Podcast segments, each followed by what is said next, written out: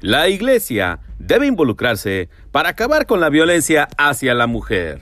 Los altos índices de violencia contra las mujeres que tenemos en Nuevo León son más que suficientes para replantear las estrategias que se han seguido en políticas públicas los últimos años en torno al tema. Mientras la recién creada Secretaría de la Mujer anda viendo cómo se deshace del Instituto Estatal de las Mujeres en Nuevo León, cada día son maltratadas mujeres que no encuentran en los programas gubernamentales más que la asesoría legal, asistencial y psicológica la solución a sus problemas. El maltrato que sufren por violencia verbal, física y psicológica les impide buscar la salida en lo que el gobierno hace. Por ello, urge ir más allá de lo que éste puede hacer. Es necesario el llamado a las iglesias, buscar al sacerdote, el pastor, al guía espiritual. Ellos conocen a fondo el problema de sus fieles y los problemas que existen alrededor de la comunidad.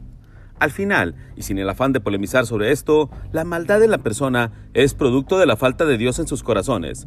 Desde el Antiguo Testamento ya se violentaba a la mujer. Lamec, descendiente de Caín, fue el primer hombre que violentó a una mujer. O dos, porque tuvo dos esposas al mismo tiempo.